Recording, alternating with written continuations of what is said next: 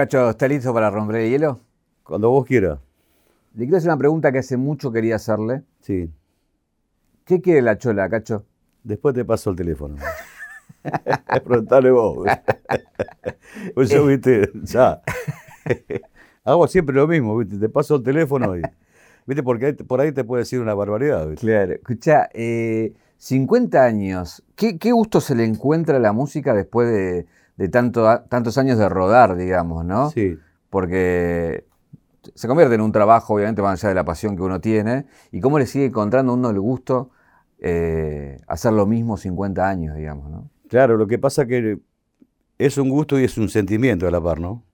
Es un sentimiento que lleva uno adentro por, la, por haber abrazado esta profesión de la música y del cual este, eh, poder eh, llevar, contagiar de alegría al público conocido durante tanto tiempo, ¿no? y no defraudarlo. Un viaje, un viaje, una vida, un recorrido, una reconstrucción. Caja negra, caja negra. Todo queda registrado en la memoria. Cuando eras pibe que arrancaste a estudiar a los 12 años, creo que... Sí. ¿Con, con quién querías ser? Y me gustaría haber sido canto, cantando, ¿no?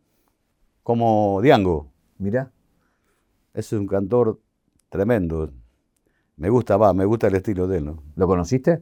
Sí, lo, lo conocí de vista, pero no personalmente. ¿Y no te gustaría hacer un tema de los Palmeras con él?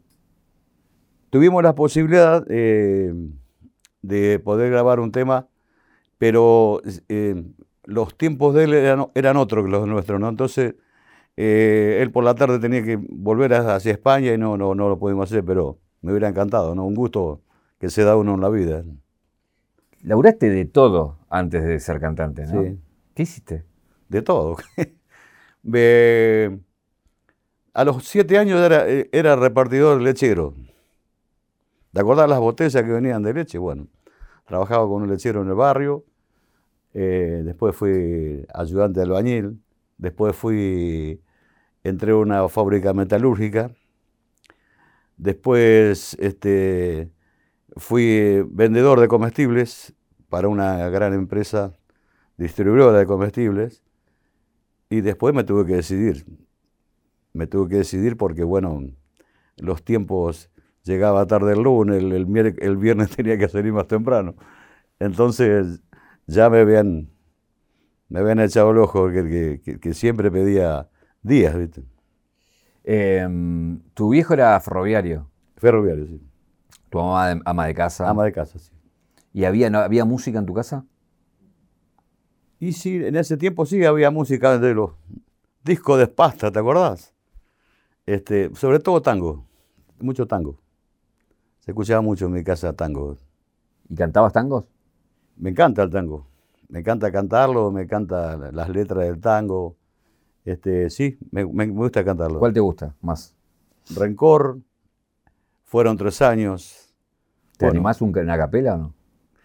No me hablas, tesoro mío, no me hablas ni me has mirado.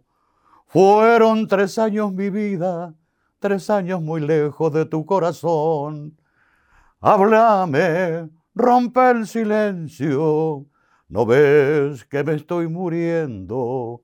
Y quítame este tormento porque tu silencio ya me dice adiós. Qué cosas que tiene la vida, qué cosas tener que llorar, qué cosas que tiene el destino, será mi camino sufrir y penar. Pero deja que bese tus labios un solo momento y después me voy y quítame este tormento porque tu silencio ya me dice adiós. Alto cantante de tango. me encanta el tango, me encanta. Justamente te quería preguntar porque cuando vos arrancás, eh, la cumbia, digo, se estaba posicionando, era como el comienzo. ¿Vos querías ser cantante de cumbia al principio o querías ser cantante de otra cosa? No, yo empecé cantando folclore. Empecé cantando en la primaria, en la escuela primaria, ¿no? Porque acto que había, este, tenía que salir a cantar samba de mi esperanza, ya, ¿viste? Era, medio pesado, ¿ya? ¿viste? Claro, bueno, pues tenía una, una maestra de canto eh, que me enseñó a dar los primeros pasos con el piano y, y bueno, siempre me tenía en cuenta para los festivales, el 25 de mayo, 9 de julio, todo eso que se hacían fiestas en las escuelas y bueno, este, tenía que subir en el escenario a cantar, no, hay- no había otra. Eh, tenés una banda antes de Los Palmeras, tenés varias bandas Sí, antes de sí. Los Palmeras.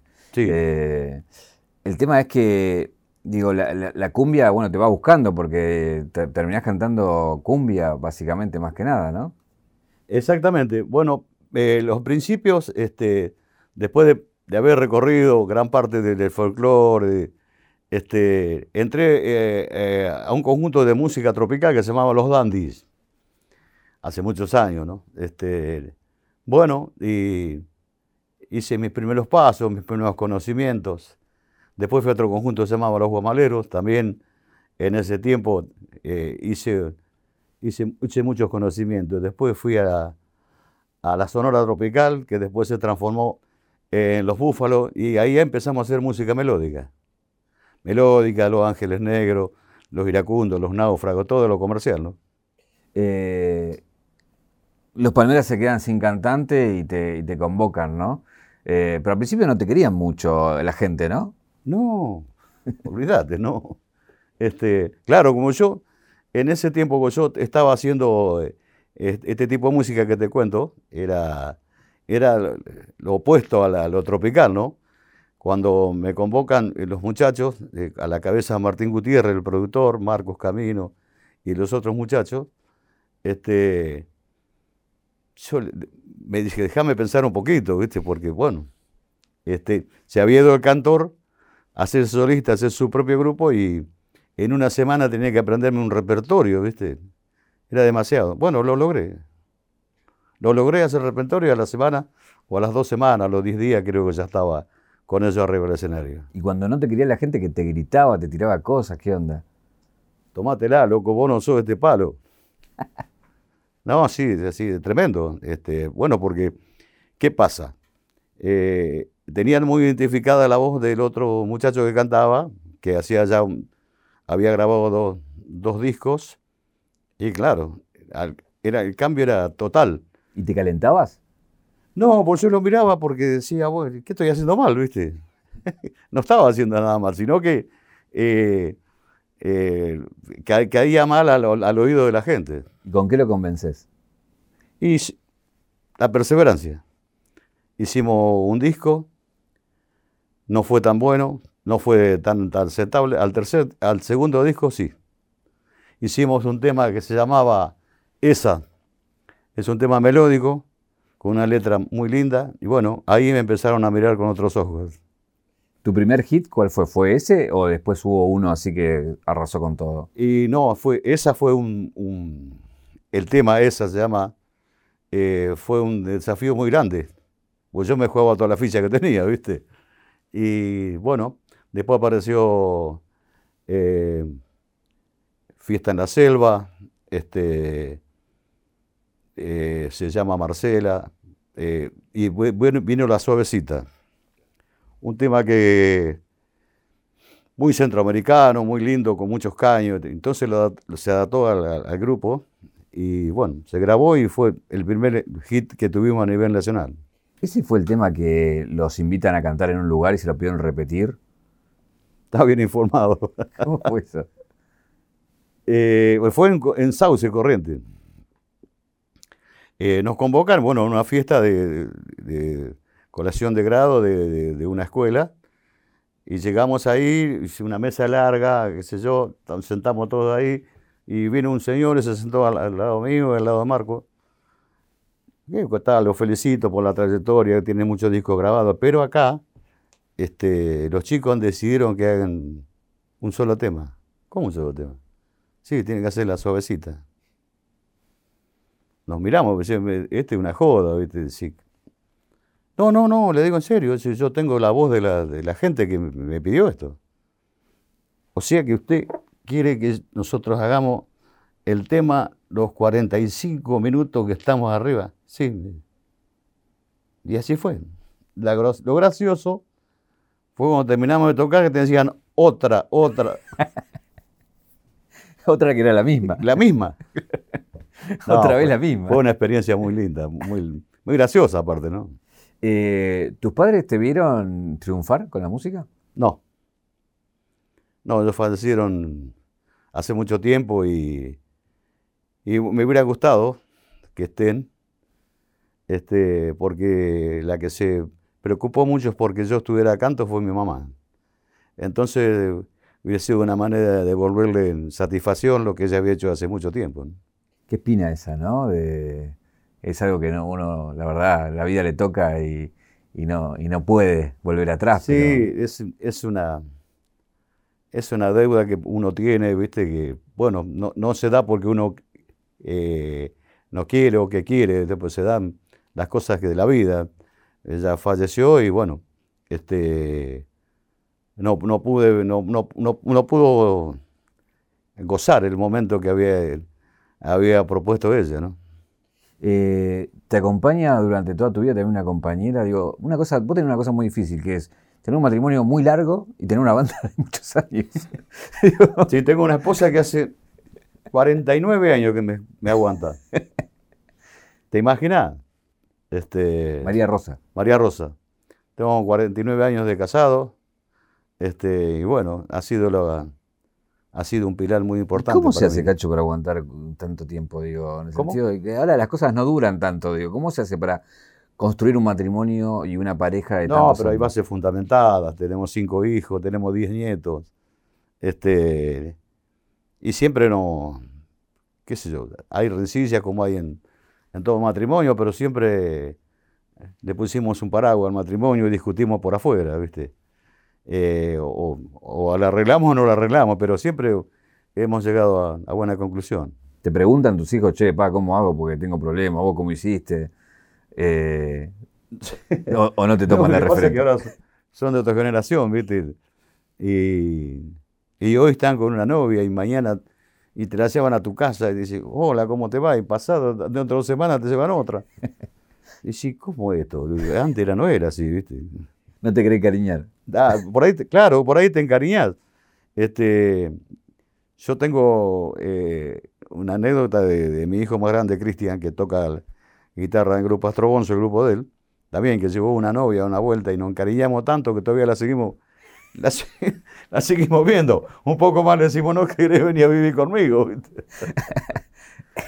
Eh, ahí también es, es como tu mujer, digo, en el sentido de aceptar que no estés en tu casa, que labures en la noche, digo, no, no debe ser fácil.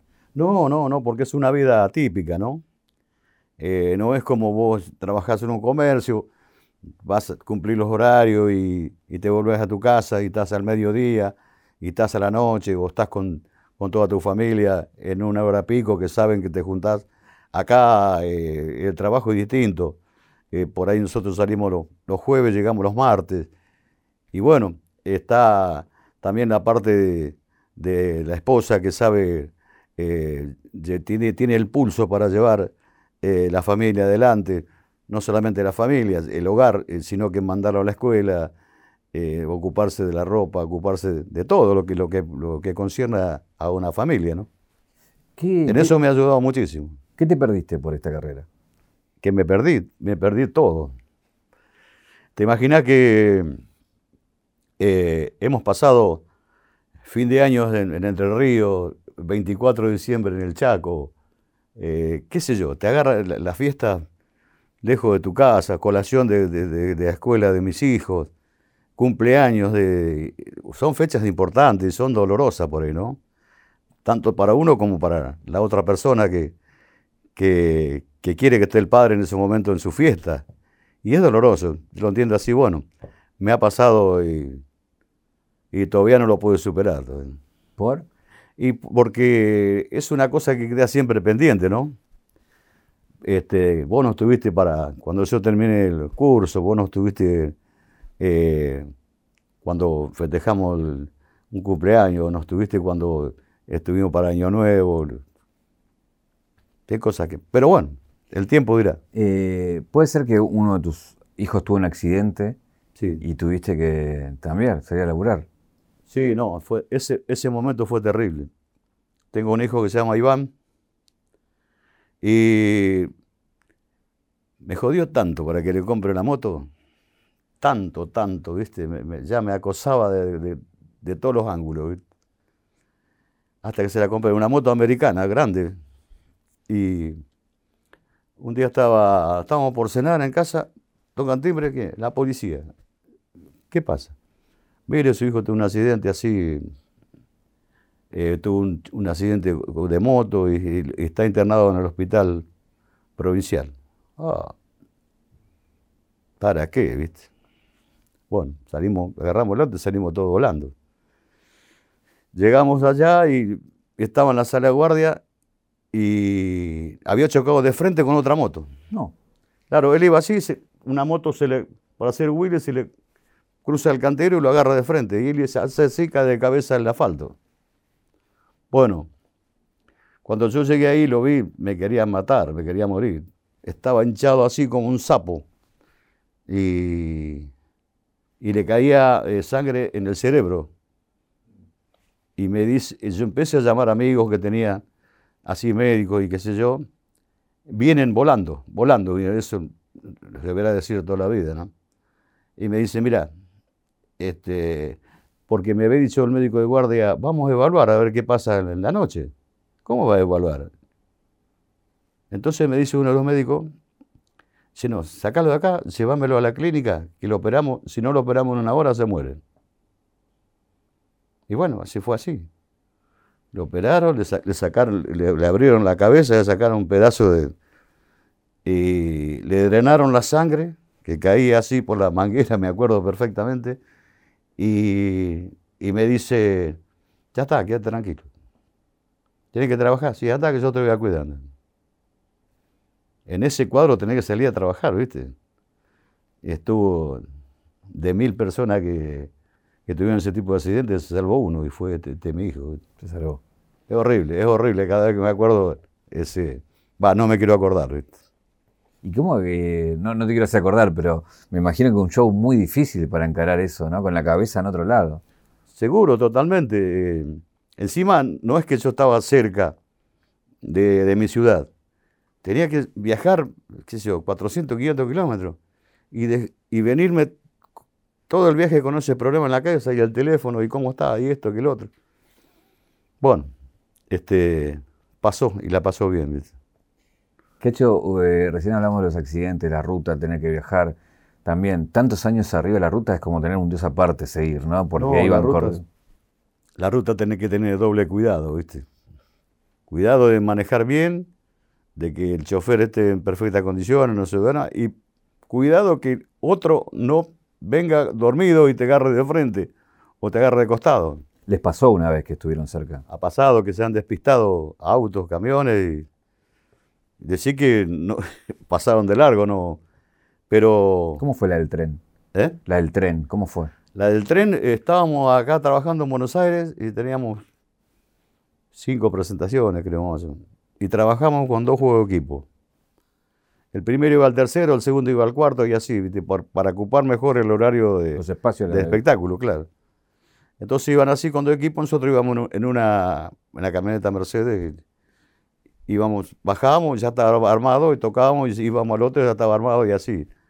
Y al, creo que el cuarto show, este, este muchacho por, por ir detrás del reloj, que es lo peor que puede pasar, ¿no? Este, pasó la barrera baja, pasó el tren que me, me- me levantó el saco. No, es decir, basta. No, no, no hacemos más.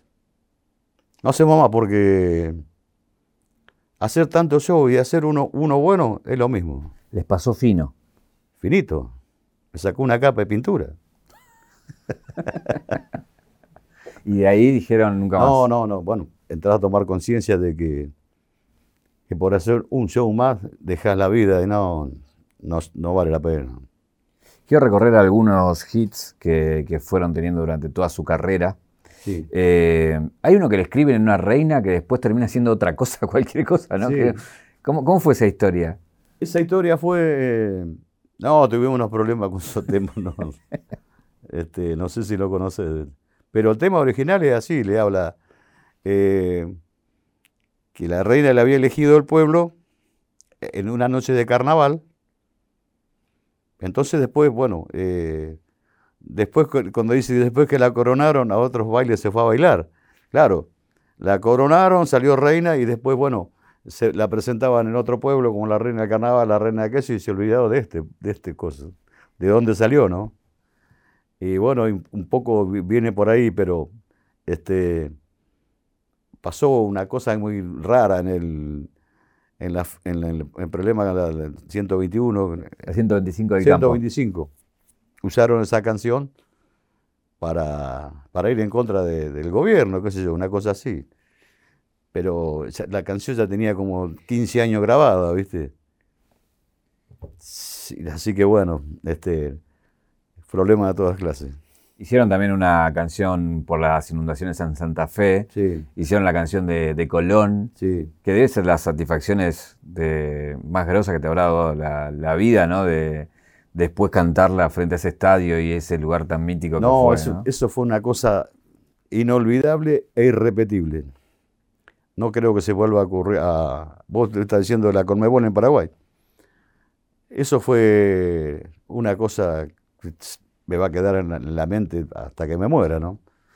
Eh, estar en, una final de la Sudamericana con, con, el equipo que vos sos hincha y poder estar cantando ante 40.000 almas que estaban dentro de la cancha, este, era una cosa que te cerraba la garganta. Eso, ¿qué te pasaba por el cuerpo? De todo. Transpiraba, tenía frío, todo junto tenía. y escuchaba esa gente que estaba enfurecida, que cantaba y, no, no, escuchaba lo que yo cantaba porque me tapaba la gente. No, fue un momento, pero tremendo, inolvidable. Y aparte, siendo hincha de Colón, digo, sí, la aparte, previa los nervios del partido. Claro.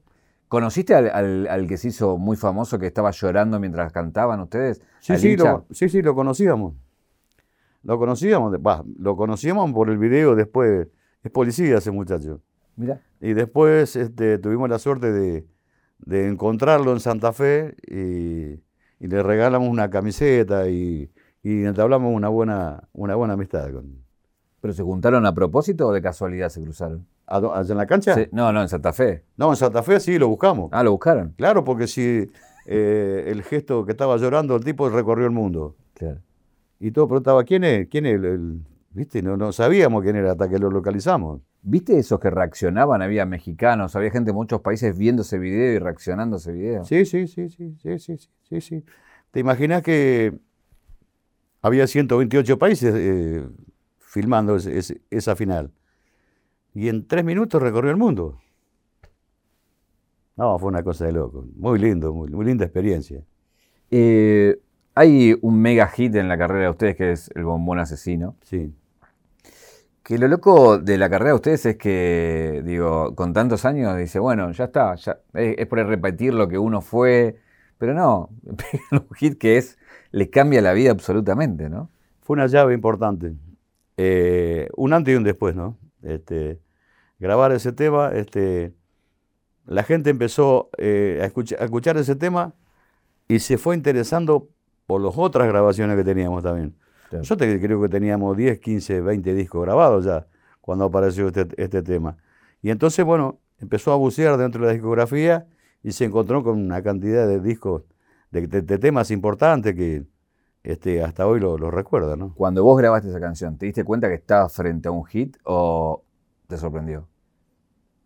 Medio, medio que sí, medio que no, ¿viste? Porque por ahí vos podés tener la intuición de que puede ser un, tema preferido, un tema hit o un, golazo, como se llama. Pero si la gente te hace así o te hace así, ¿viste? te baja el pulgar. Y bueno, fue que tuvimos suerte de que eh, ha sido el gusto popular masivo y bueno, este, adelante con, con los caballos. ¿Cuándo te diste cuenta que, era otra cosa, que era totalmente distinto a todo lo que venían haciendo? No, este, eh, eso, eso Fíjate que eh, estaba, eh, eh, el tema este estaba en el tercer lugar, de, en el tercer banda del disco. Y habíamos puesto uno que va al primero, el caballito batalla, ¿viste? No, lo hicieron así, buscaron el tercero, ¿viste? Bueno, ahí empezaron a- los medios a sonar, la radio, esto, que el otro, llamar para hacer nota, cómo se había ocurrido este tema, que esto, que el otro, y bueno, siempre uno propone y, y el público dispone. ¿no? Eh, eh, di- digamos, después que estalló, me imagino que laburaron. No sé si llegas con todos los shows que hicieron gracias No, a ese tema. hicimos en ese año 458 shows. Más de dos por, casi dos por Sí. día. Una locura. Es una locura, sí. Este, no, nos cansamos de trabajar. Y, y ese tema lo tenés que hacer una, dos, tres, cuatro veces. Sí, no, no, es una cosa tan simple y tan sencilla que se metió solito, solito, se metió la gente, lo, lo consumió enseguida. Y se hizo un éxito. Lugar más raro que fueron gracias a eso. ¿A que fuimos a tocar esto? A tocar esto. Y ah, hubo varios lugares. Este, sí, eh, hubo, qué sé yo, este, a canchas, a canchas de fútbol, a, a- a- a gente que te contrataba para que eh, este, se- te daban la lista de temas que quería que le hagas. No era que vos tenías que tocar los temas, ellos te daban la lista de temas y te decían, te contrato, pero me tenés que hacer estos temas. Y el primero que estaba era el bombón. Hacía, hacía fiestas privadas. ¿Sí? ¿Algún conocido se pueda contar que, que estuviste? Que, ¿Que la estuviste en la fiesta? Y sí, más que nada jugadores de fútbol. Jugadores de fútbol, este. Fuimos a un casamiento de Mascherano, una vuelta también, hace muchos años, ¿no? Y bueno, ahí pude conocer muchas, muchos jugadores de la selección de fútbol. El otro día estuvimos en la casa de Messi. Este, nos invitaron para, para cumpleaños de un sobrino de él. Y llegamos y nos recibe Lionel. Hola, muchachos. Le quiere morir, ¿viste? Porque vos sos el que lo querés conocer al tipo. Y el tipo te agarra los brazos. te- Es una cosa, eso son cosas insólitas, ¿ves? Hablaron con él, charlaron. Sí, estu- estuvo como una hora con nosotros. Este, lo que pasa que eh, cuando él se fue eh, a, a España, nosotros antes era, eh, era, éramos conocidos en Rosario y él vivía en Rosario, así que se conocía todos los temas. Y según lo que contó él, ¿no? Se conocía prácticamente todos los temas. ¿Algo que puedas contar de esa charla de una hora? que se pueda contar. Y todo se puede contar porque eh, hablar con este eh, muchacho, con Leonel, es, un, es, una, es lo mismo que está hablando con vos, ¿viste?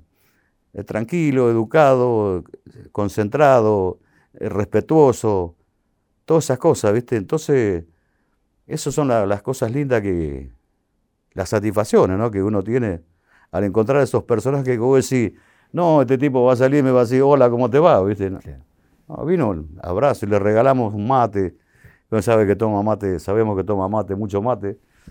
Y lo miró bien y dice, yo, ¿Qué quilombo se armó con el COVID?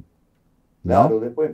Pero lo del COVID se había, eh, había- se había pasado ya varios, varios días, ¿no? Eh, yo no sé cómo, cómo, si- cómo se contagió él, porque eh, donde vive él es, es un lugar muy privado, ¿no? Este, Está a la afuera de Rosario, tiene una casa espléndida con, con 20 habitaciones para los amigos y, y cancha de pádel y cancha de fútbol y, y todo. A lo mejor no sé, no sé en qué momento, pero bueno, había pasado, yo creo que siete, ocho días. Eh, ¿Te hincharon con eso o no, o no, no hubo problema con eso? En el sentido que ustedes estaban ahí, se preocuparon por vos, se preocuparon por ustedes. Cuando tuvo problemas. Claro. No, no, no. No, no, porque te cuento que había pasado unos 10 días y Claro. cuando se dio a conocer ya habían eh, transcurrido la, la fiesta esa, esa fiesta tan linda porque estaba la, señ- la señora, la, la suegra, el padre, la madre, los tíos, todo, toda la gente que él quería estaba ahí. Y después se, se subió a bailar arriba del escenario. Claro, no cualquiera tiene a Messi bailando ahí con, con vos. Y quedó así que no lo hicimos cantar, ¿viste? Porque lo queríamos hacer cantar. ¿Y qué tema sabe? No, yo sé todo, pero no voy, no voy, no es mía la fiesta, dijo. Zafó, ¿viste? Escucha, el que sí cantó con ustedes fue Tevez. Sí, TV sí. TV, TV cantó en el teatro con nosotros, sí. Este, estaba en una presentación que hicimos nosotros, estaba TV, Pablito Lescano, unos cuantos figuras reconocidas. Y bueno, esos tipos así, bueno, no, no, no lo puedes evitar de, no verlo. Entonces el, el animador lo llama, dice, ¿te animás a cantar un tema? Y se levantó y se vino. Se levantó y se vino. Y se puso al lado mío y dice, dale, larga el bombón asesino. Es un personaje también, ¿eh? Ahí lo que también pasa es con el Diego, cuando entrena con Perra, y después una de las últimas notas que da, creo que la última que cantó fue, fue Perra, justamente en la nota de TIC que canta. Sí. Eh, también la verdad es una locura cuando viste eso, ¿no? Sí, hay, hay veces que hay cosas que com- no comprendés, ¿viste? Él tenía grabado acá perra, tatuado. Y nosotros lo conocimos en Santa Fe cuando eh, ha- hacía el show gol, que lo hacía con varios este, jugadores de, de, la selección y, lo conocimos en Santa Fe. Después, bueno, cuando lo vimos entrenar en la cinta que estaba cantando perra, bueno, es para morirse, ¿no? Pero bueno, eh, eh, así es la música, la música no tiene fronteras, le llega a todo el mundo, ¿no? Eh, otro que tiene que ver con el deporte y también santafesino, el chino Maidana, que han, que han cantado también en, El su casa y demás. Sí, no, este, Marco, Marcos es- es un- una excelente persona y aparte un deportista que acá te da la mano y te la aprieta y te hace cri, cri, cri, cri. Igual que Carlos, también Carlos te daba la mano y te, te la destrozaba, Carlos Monzón. Claro. No, son, son personajes que distintos, ¿no? Gente distinta. Son, tienen como un, un ángel aparte, ¿no? Y, y bueno, son grandes en lo de ellos, ¿no? Eh, lo, que, lo que posibilitó el éxito de los Palmeras es que se abrieran no solamente a la cumbia, sino a un montón de otros ritmos, conocieran un montón. De hecho, ahora eh, están grabaron y están grabando con gente Sí. que, que es de otro palo. Sí, exactamente. Eh, ¿con, ¿Con quiénes te llevaste sorpresa de, de- o aprendiste o viste, uy, mira cómo canta este, mira con quién estoy cantando? De todo. De todo, porque de cada persona vos sacás este, lo mejor. Eh, grabamos con personajes inmensos este, y vos vas aprendiendo cómo canta el tipo, cómo, cómo, se, sabe, cómo se maneja, eh, cuánto sabe de música, cuánto sabe de vocaliza- vocalización. ¿Te puedo preguntar algunos puntuales? Sí, el que, el que hizo, la, el que hizo la punta, Andrés Calamaro. Claro, te iba a preguntar justamente. El que hizo la. Escuchame, eh, este, él este, lo habían convocado a la compañía. Dice, ¿y qué tema quiere que cante? Yo lo sé todos los temas, los palmeras. Así que fue es fácil, ¿viste? Porque en dos pasadas lo, gra- lo grabó el tema, en dos pasadas que, que se lo hicieron escuchar, lo grabó. ¿Y con la mona cómo fue? Y con la mona, bueno. Este, es, ese, ese sí que es un personaje. es un personaje. Eh, fuimos a grabar a- al Cerro de las Rosas, de donde vive él, y tiene el estudio de grabación ahí en su casa. ¿Te imaginas que fuimos nosotros y se apareció el loco? Bailaba, cantaba, se tiraba para arriba. No, no, no, no, no, no, no tiene un, un lugar, un momento de seriedad, ¿viste? Siempre haciendo joda, chiste, esto que el otro. Nada, es un personaje. Al cual le, le mando un saludo grande a Carlito, un gran amigo. Con Abel también grabaron, digo, Sí. es una de las canciones más buscadas hoy. Por ahí. Sí, sí, sí. Abel también, un gran, pero un profesional tremendo, ¿no? Este, muy aplicado en lo de él, sabe mucho, sabe, sabe lo, a dónde quiere llegar. Y bueno, esas son las grandes cosas que tienen los grandes artistas. ¿no? ¿Sos consciente o son conscientes ustedes que significan algo como muy importante para Santa Fe? Para el país también, digo, pero, pero Santa Fe es como, uno dice Los Palmeras y es sinónimo de Santa Fe, y, y al revés dice Santa Fe y es Sí, sí. sinónimo de Los Palmeras. O sea, ¿llegás a comprender eso? Mi- Mirá, la gente te, yo te digo lo que dice la gente y nosotros por ahí tenemos, no nos damos cuenta de lo que está, lo que está pasando. La gente te dice, los palmeras son como el alfajor, como el puente colgante, como la cerveza. Y si tanto te, tanto te parece que... no, si son representativos total. Y entonces, bueno, es un, un orgullo, ¿no? Haber eh, trabajado tanto para que hoy, hoy, hoy eh, te veas premiado con, con su- las palabras de la gente. ¿no? ¿A qué suena la cumbia santafesina? Y suena es un poco la sucursal de Colombia, ¿no? Es la sucursal de Colombia porque, bueno, esta, este movimiento musical eh, viene de los años de que el Cuarteto Imperial visita la Argentina, los Guabancó, Trío Rubí, este, y se instala la, la- música tropical en Santa Fe, ¿no? El Cuarteto Imperial era lo más grande que había en ese tiempo. y sigue siendo, ¿no? Sigue siendo, porque todavía se escuchan las canciones de- del Imperial por todos lados. Y bueno, nosotros ya teníamos, habíamos tenido un, ya un, grupete donde copiábamos todo, ¿no? Copiábamos el Imperial a este, todo. Hasta que, bueno, tuvimos que buscar el estilo propio, ¿no? Eso te iba a decir, que el acordeón de camino, digo, eh, hace dos acordes y ya se mueve todo Santa Fe, digamos. Claro, pero, pero eh, llama poderosamente la atención el acordeón, don- el acordeón donde metieron la música tropical. Porque la- el acordeón se usaba para valse, chamamé, todas esas cosas. ¿viste? Y cuando aparece el acordeón en- en la cumbia, fue una explosión. Nadie lo podía creer. Eh, otro sinónimo de la música santafesina es Leo Mattioli. Eh, ¿Se cruzaron? ¿Se conocieron? ¿Hicieron algo Con juntos? Leo Mattioli sí, pero hay otros próceres ahí en el Santa Fe. Juan Carlos Deni con lo del Bohío, qué sé yo, los cartageneros. Leo Mattioli también. Leo Mattioli estaba en el grupo Trinidad. Empezó, estuvo incursionando mucho tiempo en Trinidad, hasta que, bueno, eh, saltó a hacerse solista y, bueno, tuvo una carrera brillante, ¿no? Eh, ¿Con Bizarrap van a hacer algo? El tema está. El tema está grabado por parte nuestra. Ahora hay que ver los tiempos de Bizarrap. Mirá.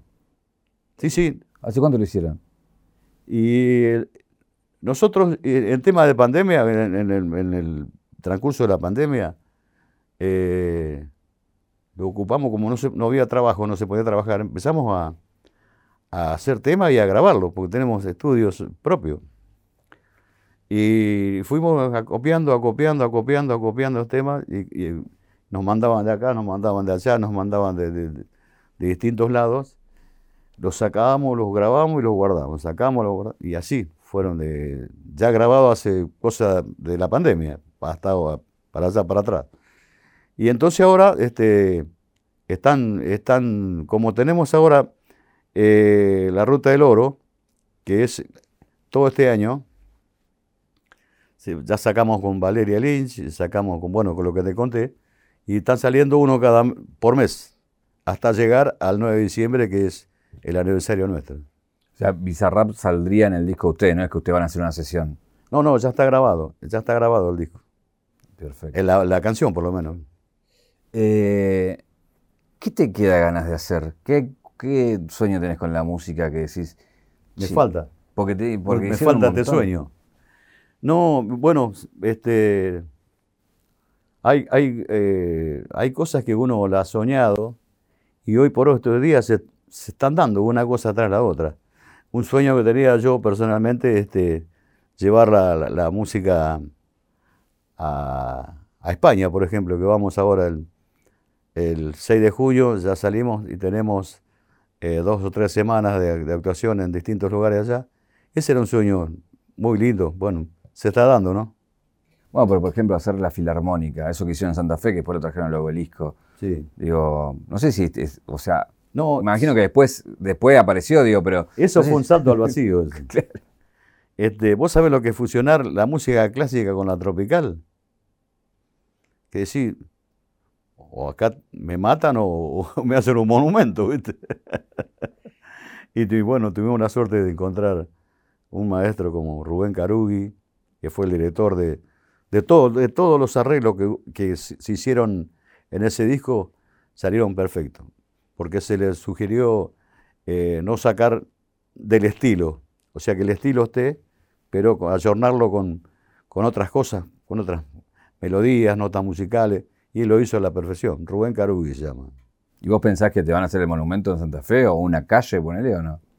Hay, hay propuestas. ¿Posta? Sí, este, incluso la semana que viene vamos a recibir eh, de parte de la Cámara de Diputados, vamos a a recibir un, eh, un premio importante y, y después de la municipalidad también eh, vamos a recibir este, otro premio importante que dan a, a figuras destacadas. ¿no? Eh, Siempre decían que eran los Rolling Stones de la cumbia. Sí, Eh, eh, pero digo, eso no lo digo yo. Eso. Por eso, no, no, está bien. No, Yo- es- eso dice los Palmeras los número uno, pero nosotros no nos vamos a poner los número uno, ni los Rolling Stones. ni el que a mí me diga Mick Jagger, ni parecido.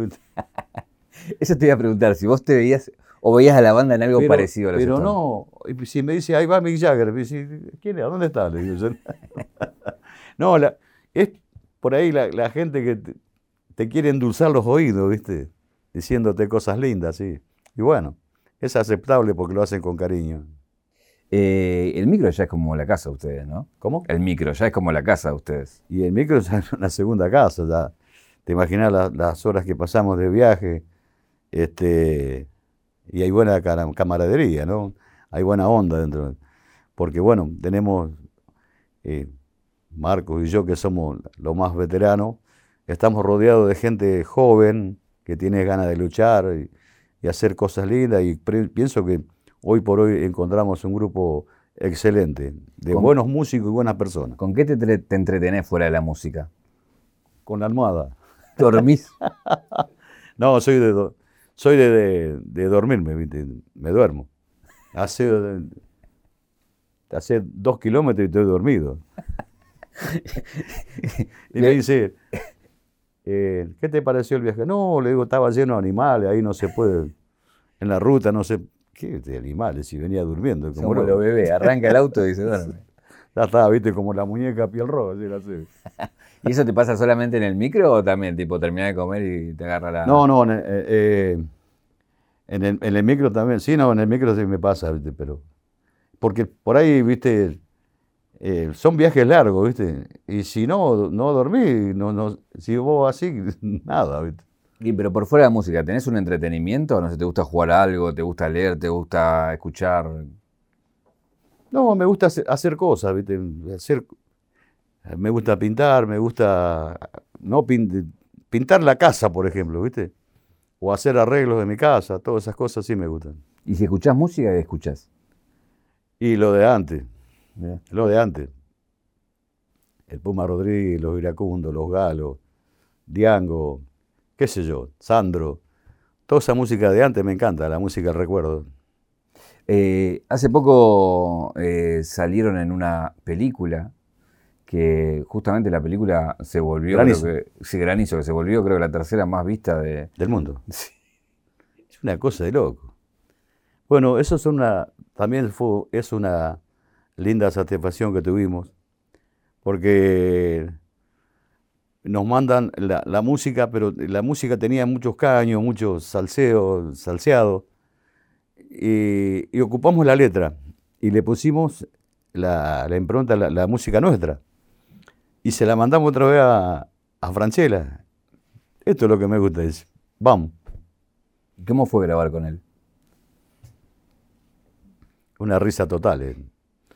Es un tipo que tiene una chispa impresionante, ¿viste? Es una, es una máquina de, de inventar cosas, ¿viste? Y siempre sobre la marcha te hace una joda. y no, es un tipazo, es un tipazo. Es Franchella y Marcos Carnevale también, el director, e hicieron una conjunción muy linda. Eh, el look que tenían en la película y que el que tenés ahora es como muy particular, esos sacos. No, ¿no? este- el saco no era, era uno tenías rosado, otro, era uno tenías otro, rosado, tenías otro, por la pantera rosa. Pero digo, siempre el saco tiene que ser. Pero escúchame, nosotros le mandamos el- la, la ropa que teníamos, los sacos que teníamos, los pantalones y dijeron, no, ese tiene que ser. Por los colores, viste, no sé por qué. Pero tenés que ser bien guapo para usar un saco de esto. ¿eh? Escuchá, en 50 años, eh, ¿hubo algún eh, show que se puso picante? Y, pero pasa, pasa porque en todos lados hay este, roces o, malentendidos y, pasa que hacemos así, le ponemos un paraguas al conjunto y lo, demás lo discutimos por afuera. ¿Entendés? Esto no se toca porque esto camina solo. Y bueno, tratamos de, de solucionar los problemas fuera del, fuera del conjunto. Y eh, un baile que se haya puesto picante, no por ustedes, sino porque el contexto se puso. Y no sé si tuviste que saltar, tuviste que irte. Mira, este, sí, sí, este, hay bailes que por ahí la gente está tomada, ¿viste? O, o está saltada, ¿viste? Y, y se arma, tuvimos varios, varios acontecimientos, tu- lo tuvimos que ver obligadamente, ¿no? Porque bueno, Este, una vuelta eh, vimos también un, un, un episodio raro, ¿no? Raro porque había una barrita que estaba ahí, estaban tomando vino en una mesa y pasaba uno y lo le em- empujaba a la mesa o se le metía. Cuando vino, pasó la tercera vez, le metieron una acá, ¿viste? Y lo tumbaron. Y en el transcurso que se iba haciendo, sacó el tipo un revólver y tiró No. adentro de 2.000 personas. Y vos viendo todo arriba. Y se veía, y había uno que estaba en, el borde de la pista mirando cómo bailaban con un vaso de Coca-Cola, así estaba. ¡Pum! Acá en la cabeza. Yo así se cayó.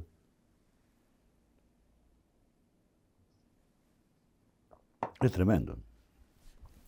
Es tremendo, ¿viste? porque por ahí este, no sabes la, la reacción del- que tiene la gente, ¿no?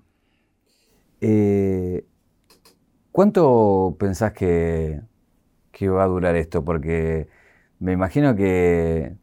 nada, No, no, no tiene fecha de vencimiento. Para mí, ¿no? Por eso, eso, más que nada iba orientado a eso la pregunta. Sí, si no, vos no, sentías eh, ¿Sabés qué pasa? Que eh, eh, cada vez nos vamos, eh, tenemos más compromiso y nos vamos comprometiendo mucho más. ¿Te imaginas que empezamos tocando en, lo- en los cumpleaños de 15, en la, en la despedida del soltero, en, en esos tiempos? Y hoy es una SRL. Tuvimos que adaptarnos a los tiempos impositivamente y, y eso te trae compromiso, tener eh, 15 empleos en blanco, eh, tenés- tenés que tener, hoy tenés que tener contador, abogado, es- escribanía, tenés que tener todo, ¿viste? Y entonces eso cada vez te hace más, más responsable, más tenés que tener más responsabilidad sobre eso, ¿no? Hacer factura. Claro, que antes... Yo quiero cantar. Claro, no sé. Pero bueno, los tiempos han cambiado y a lo mejor sea para mejor. Eh, ¿Te cambió, en los tiempos han cambiado, te cambió la forma de componer? ¿Entendés que hay otra sociedad, que Sí. hay otros pensamientos? Sí, sí. Hay temas que fueron éxito en su momento y, y con el pensamiento de ese momento. Ahora eh, cuesta mucho eh, poder adaptarse a, a lo que piensa la gente, porque por ahí la gente está en otra cosa hoy, ¿viste? Este, tiene más problemas que eh, económicos, problemas sociales, qué sé yo, y bueno. Este, pero en su tiempo había eh, temas que vos le podías cantar al amor, las vivencias de cualquier individuo, y eran aceptables, ¿viste? Hoy le si cantás una cosa así, ¿viste? No, no sé, si no, no- me parece que no, no tiene llegada eso. Hay que buscar, Otras Eh, formas. claro, Lo mismo con, con cómo se consume. Digo, hablabas de los discos de pasta y ahora cómo se consume la música. sí, sí. Digo, acaban de grabar un, un video con Neopistea, por ejemplo, y es otro público, es un, un video como mucho más... Eso es la, la facilidad que tenemos que tener, eh, te- que te vas reinventando, ¿viste? Te vas reinventando sobre la marcha con lo, lo que pasa a tu alrededor, si no, te quedás en un rincón y no, no existís más, te pasan 50 por encima. Es así. Tengo una caja para mostrarte un objeto y un poco, es esto, una bola de boliche que habrás visto miles Sí. en, tus, en tus shows. Pero más que nada simbolizar un poco la noche. Digo, si vos te tuvieras que elegir una noche de tu vida, de toda tu vida, Sí. ¿qué noche elegís? Y qué noche, y hay muchísimas noches, ¿viste? Eh, grandes eh, festivales, eh, festivales como el de Jesús María, impresionante, que entran 30, 40 mil personas. Y vos no sabés para dónde mirar, porque mirá para acá, son todos cabecita, cabecita, que se, gente una masa que se mueve así. Hay millones de, ¿Te imaginas la cantidad que vimos durante casi 50 años? Este, pero dentro de todo, este, rescatamos lo mejor de ahí, ¿no? Eh, tengo para darte un regalo, que es esto, si abrilo, una cajita que la abrís. Y. No me confío mucho en vos porque, ¿Por qué no vas a confiar en mí? porque capaz que me sale un guante y me hace así. Es un Ah, anillo bueno. Ah, bueno. eh, de 0800 Don Roach de plata, así que. Muy bueno. Eh, Cachoto se llama caja negra y un poco lo que busca es. Te queda lindo. Me lo va a haber puesto en, en muchos acontecimientos. Muchas gracias. No, gracias a vos por venir. la caja negra del avión que, que guarda todo, ¿no? La Graba caja todo. negra del avión, claro. Y- Es muy importante. Si fuéramos a la caja negra de Así tu que vida. lo que vos dijiste de acá. Claro, queda todo grabado. Sí. Eh, si fuéramos a la caja negra de tu vida, digamos, y si hay un, un momento de tu vida que te convirtió en Cacho Deicas, el cantante de los Palmeras, si hay un momento que decís, acá, a partir de acá fui Cacho. Y sí, hay, hay eh, momentos de lindo, ¿no? Porque vos, vos no te das, como te decía anteriormente, no, por ahí no te das cuenta la aborígenes de, de- de- del trabajo, de las presentaciones, de los viajes. Y una vuelta estaba en la, en la puerta de mi casa y pasó un, un nenito cantando un, un tema de nosotros, ¿viste? Pero no habrá sido así, ¿viste? Pasó cantando y, ¿y ¿cómo te pibe? Los pibes no se equivocan, ¿viste? Los- las criaturas no se equivocan. Acá está la, la- la verdad. Muy linda, muy linda reacciones. Cacho, gracias por venir. Y la última pregunta es, ¿qué te preguntarías vos? ¿Qué me pregunto yo? ¿De mí? Y me pregunto muchas cosas. Si de aquí más adelante puedo ser feliz, este, soy feliz, pero si puedo seguir siendo feliz con todo lo que está pasando en el mundo y, y la sociedad cambiante continuamente, este, puedo seguir siendo la misma persona. Cacho, muchas gracias. ¿eh? Gracias a vos.